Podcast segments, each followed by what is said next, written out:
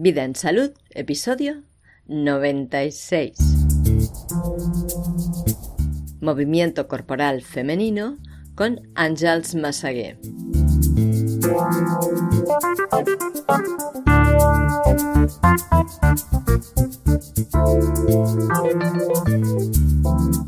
En este episodio quiero presentarte a Àngels Massaguer que nos acompaña en el descubrimiento de las estructuras del movimiento corporal femenino como ponente de la Academia para la Autogestión de la Salud que tienes a tu disposición en vidaensalud.es barra academia.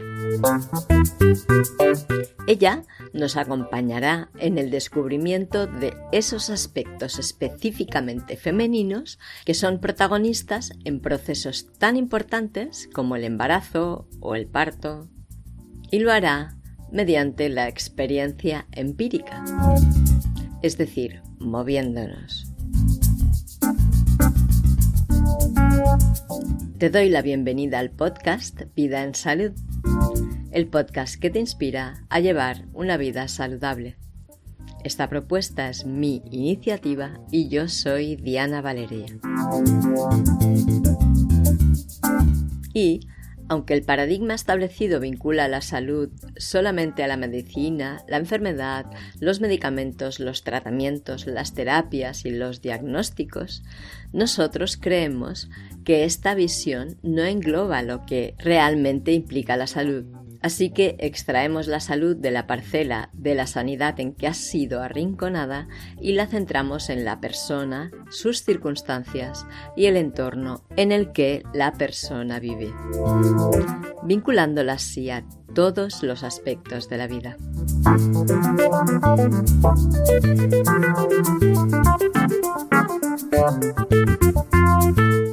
Yo el trabajo que propongo con las mujeres, mi trabajo es, muy global, ¿eh? yo soy terapeuta corporal, mi trabajo es muy global, entonces sí que hay, tengo las sesiones de que trabajo el suelo pélvico, el periné, luego tengo pues las mujeres de preparación al parto y luego las de posparto.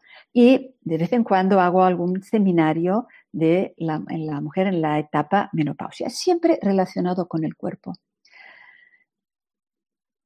Yo vengo del mundo de la educación y digo esto porque siempre me ha interesado mucho, desde ya que estudiaba ya en la escuela, me interesaba el ser humano y creí que entrando pues y estudiando educación, pues me iba a, abrir una puerta de trabajar con el ser humano y, bueno, entrar en el conocimiento del ser humano.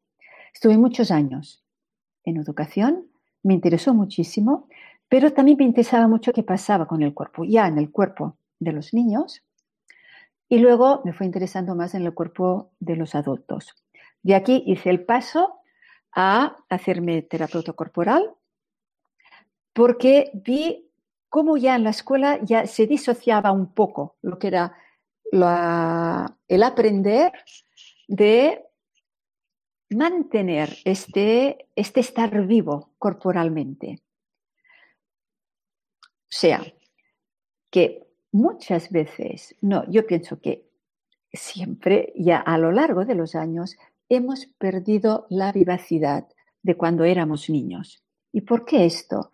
Pues por todo lo que se nos va acumulando de experiencias buenas, malas, de tensiones, de conceptos, de creencias, y todo esto se nos va modelando una forma de ser y con unos patrones de actitud corporal.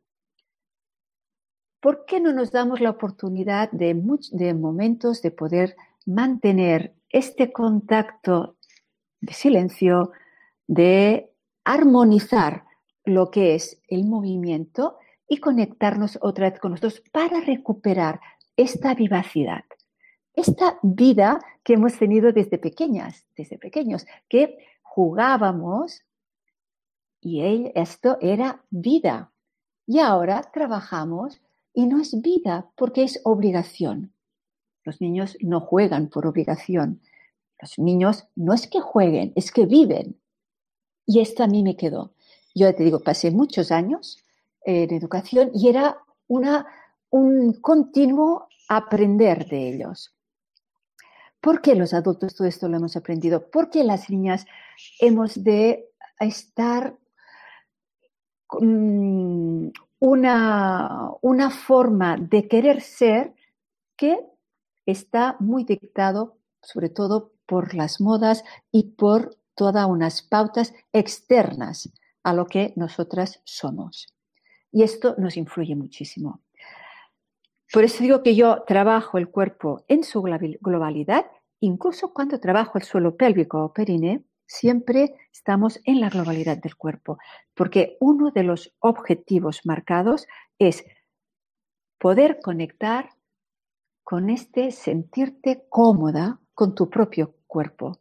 Y no te vas a poder sentir cómoda si estás todo el día copiando cosas externas a ti, porque tú no eres eso. Y eso nos pasa factura. Cada persona tiene su propia manera de ser y cada persona es genuina. Y tanto que sí. Cada persona es única. Cada uno de nosotros somos únicos. Y además es importante, ¿verdad?, que cada uno de nosotros respetemos esta unicidad, esta capacidad de ser únicos, porque la humanidad entera y toda la creación necesita de eso único que nosotros hemos venido a aportar, ¿verdad? Exactamente. Esta unicidad, yo diría, y esa armonía, esa armonía que te viene dada, pues, por los gestos que puedes encontrar otra vez genuinos, ¿no? Y esta sabiduría que ya es adquirida desde siempre, desde siempre. Trabajo mucho con mujeres, con hombres también, que me vienen a mis grupos.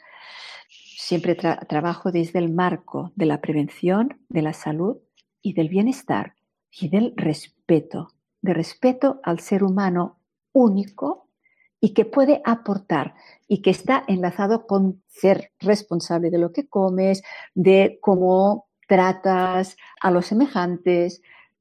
Todo esto que para mí es una filosofía de vida, pero sobre todo es un derecho y un deber que nos debemos. Este respeto y este saber continuamente conectar con, una, con uno mismo. Mi trabajo, el trabajo global que hago con la gente, he hecho un método que se llama Gestkunsien. Gest, gesto. ¿Por qué gest, gesto? Porque esto es encontrar lo genuino. No es una posición, no es una postura, es un movimiento, es un gesto, que es una expresión. ¿Y a esto qué nos lleva? Pues que para encontrar tu propio gesto, has de encontrar o reencontrar cuál es tu tono justo, tu tono muscular. Ah, y con esto que, ¿a, dónde vamos? Pues a todas las tensiones acumuladas, conscientes o inconscientes que tenemos. Si a esto le añadimos que en la época, en la, en la menopausia, hay una presión social Vale, en las etapas de la vida, pues que nos tenemos que adaptar y adaptar en todo lo que vamos pasando. Ya, pero hasta que morimos hay el placer de encontrarte bien con tu propio cuerpo. Y esto es básico. Y tanto. Y si te encuentras bien con tu propio cuerpo, fácilmente te encontrarás bien contigo, porque tú anidas en el cuerpo, ¿no? Este es uno de mis otros objetivos, que eh, es devolverte la confianza. La confianza en que tu, tu, cuerpo funciona. Por eso en las clases, pues, bueno, son movimientos muy anatómicos, porque esto da mucha seguridad de lo que estás haciendo y que lo que estás haciendo realmente puede dar este estiramiento o esta elasticidad a la persona que se lo estás ofreciendo.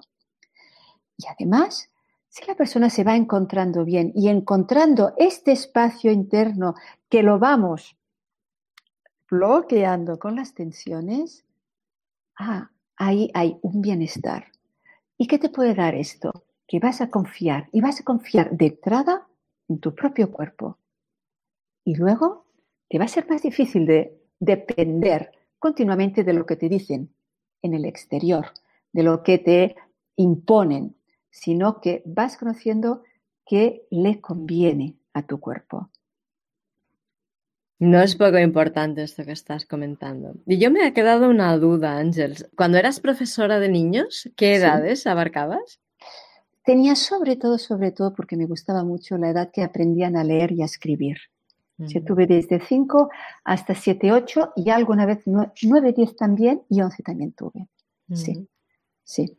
Y también en el aprender a leer y a escribir, tuve la suerte que pude estar en un plan de, en un plan de estudio, no, en un plan pedagógico, en aquel momento muy avanzado, que luego quedó estroncado. Y por esto, pues bueno, ya yo me fui a, buscar otras cosas porque me interesa mucho este respeto y ya se daba el a aprender a leer y a escribir. Cada niño y niña aprendía en un momento distinto. Esto era el método de Piaget, magnífico, y éramos un grupo de, maestros con pedagogos, psicólogos, era un trabajo extraordinario. Y, claro, ahí pude, lo que, lo que te da es observar cada uno, o sea, hay el grupo clase, pero cada niño tenía su propia uh, dossier y sus propias cosas para su propia evolución. Y cómo el intercambio favorecía muchísimo al conocimiento, no tan solo de la misma edad, sino con clases más grandes, más pequeños, y esto era de una riqueza extraordinaria. Venía de, una, la pedagogía de Pere Vergés, un gran, un gran pedagogo al que siempre le rindo homenaje y del cual yo aprendí muchísimo. Y bueno, cuéntame, ¿cómo es que tú llegaste me has dicho que, bueno, que, te diste cuenta de, que la vida estaba en el movimiento y te empezó a interesar el movimiento. Sí. ¿Y cómo llegaste a querer, de alguna manera, vincularte más al movimiento más íntimamente femenino, que tiene más que ver con esos aspectos que son exclusivos de la feminidad, ¿no? Mm, sí, sí. Bien, pues por las etapas de la vida. A mí ya te dije que me interesó, o sea, me puse a estudiar anatomía para el movimiento de Blandin Germain. Ahí me daba la explicación de los movimientos. Luego encontré toda una, ah, bueno, no es un método, pero bueno, una, corriente que es uh, Sensory Awareness de Sensing, se llama, de Charlotte Selber, que es como esta relación contigo misma y esta relación con los demás y con lo demás. Entonces, todo esto me iba interesando mucho y ah, ya empecé a dar clases ¿eh? de aquel momento de eh, movimiento de conciencia pues, y de luego de gimnasia consciente, empecé a dar clases ya y me quedé embarazada de mi hijo. Claro, pues te preguntas, ¿no? ¿Qué vas a hacer? con tu cuerpo, con toda la evolución del embarazo, qué va a pasar con tu parto. Decidí tener un parto respetado y lo tuve en, casa con ah, una gran ah, precursora aquí del parto ah, natural, con Ortrud Lindemann. Y sé que ella me preguntó, oye, ¿cómo te has preparado para dar a luz, para parir? Dije, pues mira, yo hago un trabajo consciente, hago un trabajo pam, pam, pam, pam. Dice, me interesa mucho que trabajes con las mujeres en mi centro, con la preparación al parto. Entonces, de ahí ya se empezó a hacer todo un método de parto en movimiento junto de, de Blantin Germain que ha desarrollado Nuria Vives y esto me ha dado un conocimiento magnífico. He trabajado y trabajo con Nuria desde hace muchos años, con muchas mujeres, y el conocimiento de cómo funciona la pelvis a nivel fisiológico, tanto para durante el embarazo, luego qué pasa en el parto y luego en el posparto, nos ha dado, hablo en plural porque lo hemos trabajado mucho con ella, sí, es un conocimiento magnífico de dar a, las mujeres con las que trabajo que esto que pasa en cada etapa, esto en cada momento nos lo tenemos que llevar en casa y a nuestra vida cotidiana. O sea, no, tiene, no debemos trabajar el cuerpo. Voy a clase, pim pam, y a la semana que viene. No, sino que esto tú puedas integrarlo en tu cuerpo, bueno, de integrarlo en tus hábitos, en tu manera, bueno, en nuestra, o sea, hablo porque yo me tengo, me incluyo y muchas veces me encuentro que también estoy haciendo aquello que no, por comodidad, o sea, hemos de hacer el esfuerzo de decir, vale, estoy y habito mi cuerpo para que esta, toda esta zona que es la pelvis, que realmente has nombrado, que no es tan distinto eh, la fisiología del hombre y de la mujer, ¿cierto? Pero la pelvis hay unas eh, diferencias justamente por el acto de parir. Entonces, todo esto, irlo integrando, mm, a mí me ha fascinado y es lo que voy haciendo con, con las mujeres y claro, ahora ya con mi edad pues me he encontrado que he tenido que uh, estar con las mujeres en la etapa de la menopausia. Y no te creas que voy a trabajar de una forma muy, muy, muy distinta. No, simplemente con este darte cuenta, con este estar, con estas pautas de estos movimientos que se pueden proponer y con este conocimiento que vamos teniendo tanto de lo que es la pelvis a nivel de osteoarticular y a nivel de lo que es el suelo pélvico y perine, a nivel muscular, a nivel de los esfínteres, qué es lo que pasa en las vísceras de la pelvis menor, eh, que es la matriz o útero, a mí me gusta más llamar la matriz porque es femenina y parece que ya útero ya lo dejas más para en el ámbito ya de, la, de, los médicos, no, con nuestra matriz o útero, nuestra vejiga, nuestro recto, con nuestros esfínteres, que es el ano, la vagina, la uretra. ¿Qué, ¿Cómo debemos tratarlo? ¿Cuántas mujeres me han preguntado? Pero, a ver, debo, paro, el bebé va a salir por la vagina, ¿no? Claro, esto te quedas diciendo, vale, esto es ir a volver a realmente conectar y quizá no vas a conectar directamente con la vagina, quizá vas a conectar con la respiración, porque lo que necesitas es sentir que eres un cuerpo vivo. Y a partir de la respiración lo vas a sentir, o al menos eres consciente de que estás aquí. Y cómo vas a ir desde, ya te digo, siempre de una globalidad a la particularidad de trabajar esta zona que es mucho más compleja mucho más compleja porque fíjate que te he nombrado en un espacio muy pequeño que es el suelo pélvico y ahora me centro más en la mujer. He hablado del ano, de la vagina, de la vejiga. Y esto es el sistema digestivo, el sistema reproductor, el sistema urinario. Y esto convive en un espacio muy pequeño. Por tanto, estas vísceras que desembocan en estos esfínteres conviven perfectamente entre ellas. ¿No las vamos a cuidar? ¿No las vamos a respetar? Pues claro que sí. Y vas a tener mucho cuidado cuando te digan, bueno, esto ya, como estás menopáusica, esto ya no sirve. Cuidado. Claro que sirve. Porque es un medio de sujeción entre ellas. Y cuando tú lo conoces, es realmente debo prescindir por lo que sea, por salud o así, o es una frase hecha que al final se realiza, porque es así que se nos ha tratado mucho tiempo, ¿no? De esta manera. Como esto ya no sirve, ¿cómo que no sirve? ¿Cómo que un útero no sirve?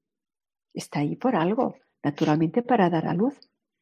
Pero dentro del sistema fisiológico es un punto que se necesita para tener esta sujeción entre las vísceras. O sea que se va a prescindir de la matriz útero cuando realmente se deba prescindir para salvaguardar la salud de la mamá. Pero eso sí, pero no vamos a decir sí enseguida. ¿Alguien tiene alguna pregunta? Hola, Ángel Diana, dice Nuria. Ángeles, acabo de entrar. Hablabas del útero. Este órgano inexistente en los libros de texto escolar. ¿Hablabas de esto? qué buena, qué buena que lo nombres. Qué buena. Eh, voy a leer lo que está comentando Nuria. Eh, dice, tiene el feto en la barriga y es lo que normalmente se dice en la escuela. La palabra y órgano todavía es bastante tabú. Es la matriz. Se refiere al lenguaje coloquial dentro del aula, pero que no se, no se profundiza más. Vale. Mm.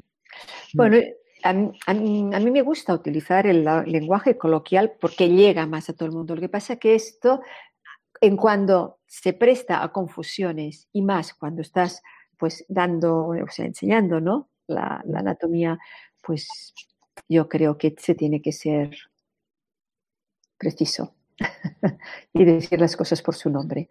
No se puede decir vientre a la matriz o útero. Vaya confusión. Vaya confusión. Claro, claro, claro. No puede ser que la ignorancia esté tan normalizada y tan generalizada. O sea, hay cosas que son básicas. Conocernos a nosotros mismos es lo mínimo a lo que tenemos derecho.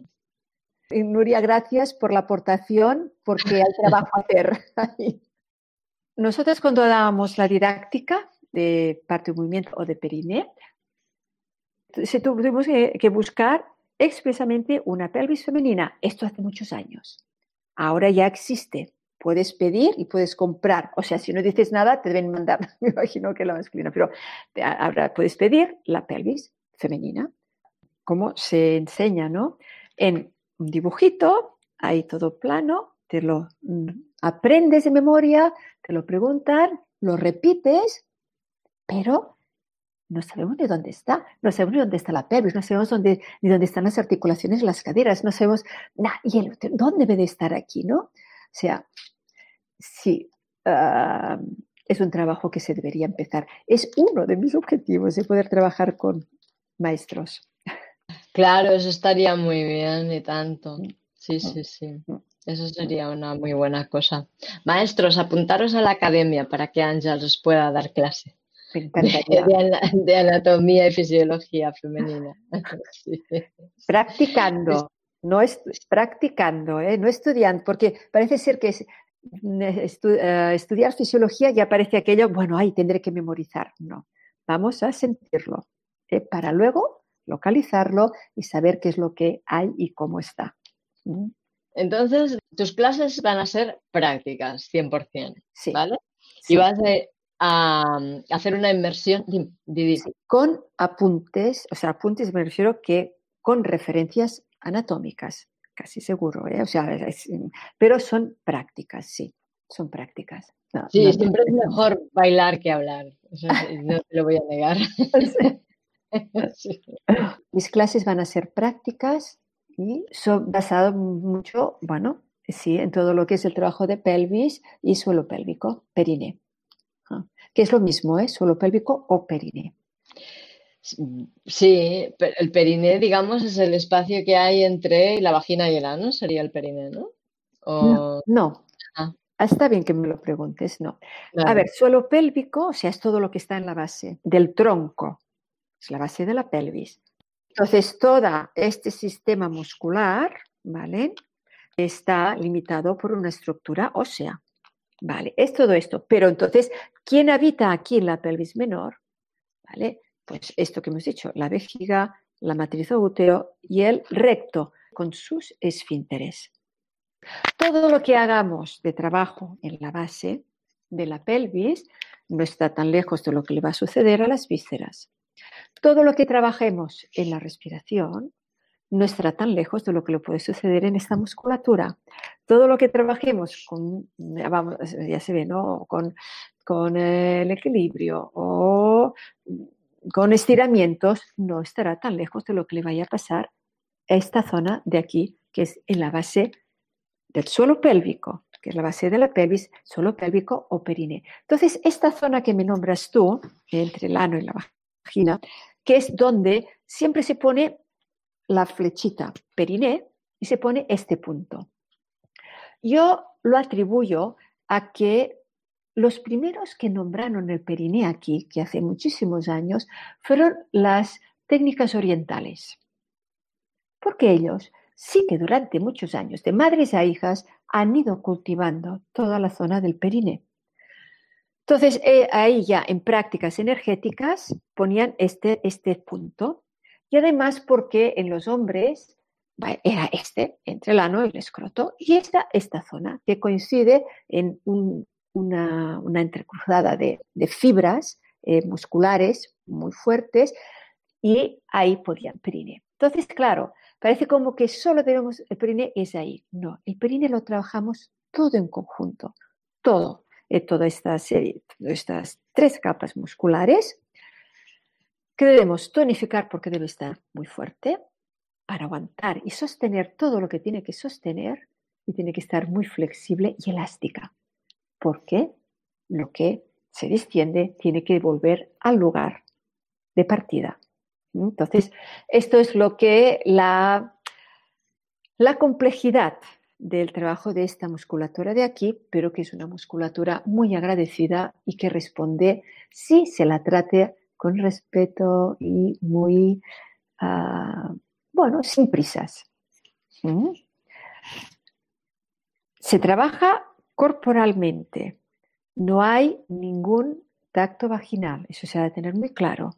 Se trabaja desde la prevención. Que esto va bien si alguien pues mm, tiene algunas pérdidas de orina, pues eh, en momentos de que se dicen de, de, urgencia, en momentos pues que salta o tose o así.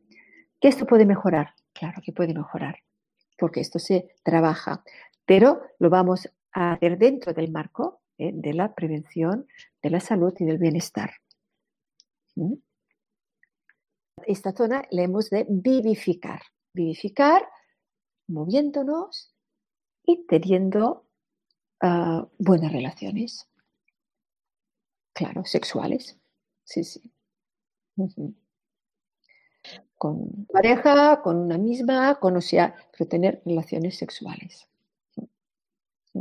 Claro, y es que ahora que hablábamos de sexualidad, además de que tiene una funcionalidad reproductora, esta parte de la anatomía femenina concretamente, nuestra sexualidad vive ahí, vive ahí y se inicia ahí, digamos, ¿no? Nosotros pensamos normalmente, culturalmente está la idea de que la sexualidad es el estímulo genital, sea como sea, pero a mí me sorprendió mucho cuando empecé a leer a una bióloga que se llama Casilda Rodrigaña. Sí, sí, sí. Que ya había sido madre de mis tres hijos, pero comprendí lo que ella explicaba, porque realmente eh, el proceso del embarazo tiene una gran dosis de sensualidad con él. Y es otra de las etapas en la vida en que la sexualidad es más intensa o al menos esta es mi experiencia también, ¿no? Porque el propio embarazo ya forma parte de la sexualidad femenina, creo yo, ¿no? Y luego también está el tema, bueno, el, parto, el, dilema este del parto con dolor o el parto con placer, que, bueno, los míos fueron dolorosos, ¿no? Ojalá hubiera aprendido cómo tenerlos de otra manera, pero los míos fueron dolorosos, ¿no? Pero yo estoy convencida de que podrían ser con placer también, ¿no? Y que la lactancia también es una etapa o con muchísima sensualidad, donde la sexualidad también está exacerbada, es mucho más intensa, los sentidos están mucho más abiertos, mucho más expandidos, estás mucho más receptiva y, y todas esas etapas que tienen que ver con la maternidad Casilda Rodríguez las, las, une dentro de lo que es la sexualidad femenina. No es solamente el estímulo genital, ¿no? sino todo esto, ¿no? todo lo que tiene que ver con los órganos sexuales. Mm. Exactamente. Fíjate ya en el embarazo. Es, nosotros tenemos aquí la pelvis, ¿vale? Y tenemos nuestros órganos sexuales dentro, los ovarios, la matriz, ¿sí? Los hombres lo tienen fuera. ¿Sí? El pene, los testículos, vale. Pues durante el embarazo es la primera vez que uno de nuestros órganos sexuales sale fuera. Y estamos ahí con unas, unas barrigas hermosísimas, O sea, es de una sensualidad enorme. Los labios se ponen enormes, los labios en la vagina también. ¿Sabes? O sea, es de una sensualidad enorme. Ahora, en cuanto lo vivas mal, eso se transforma en agobio. Y se desaparece esta sensualidad y sexualidad, porque te molesta todo. Entonces, es como encontrar este, este placer en cada etapa, este placer de tu cuerpo. Y, me gusta ¿no? que lo nombres, y yo, sí, Casilda fue, bueno, es una de, de las mis autoras preferidas, y que lo engloba naturalmente que sí, naturalmente que sí. Todo el cuerpo es sensual.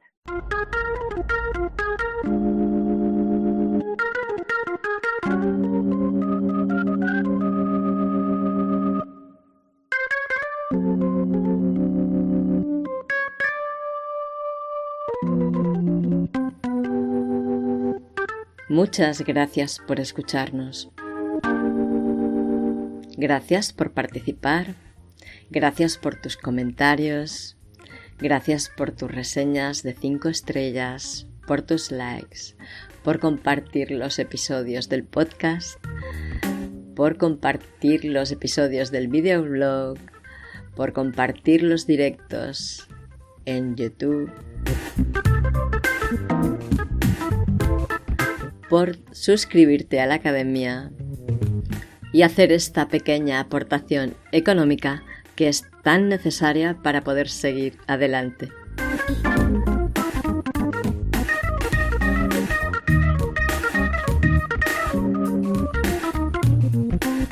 Gracias por participar en las ponencias y compartir todo el conocimiento que has atesorado a lo largo de tu vida y gracias a Kid Flus por la cesión de las melodías del programa.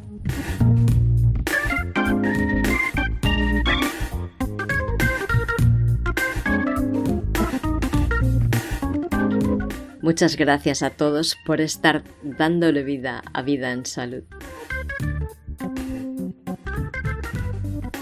Nos encontramos en el próximo episodio. Que tengas muy buenos días y excelentes noches.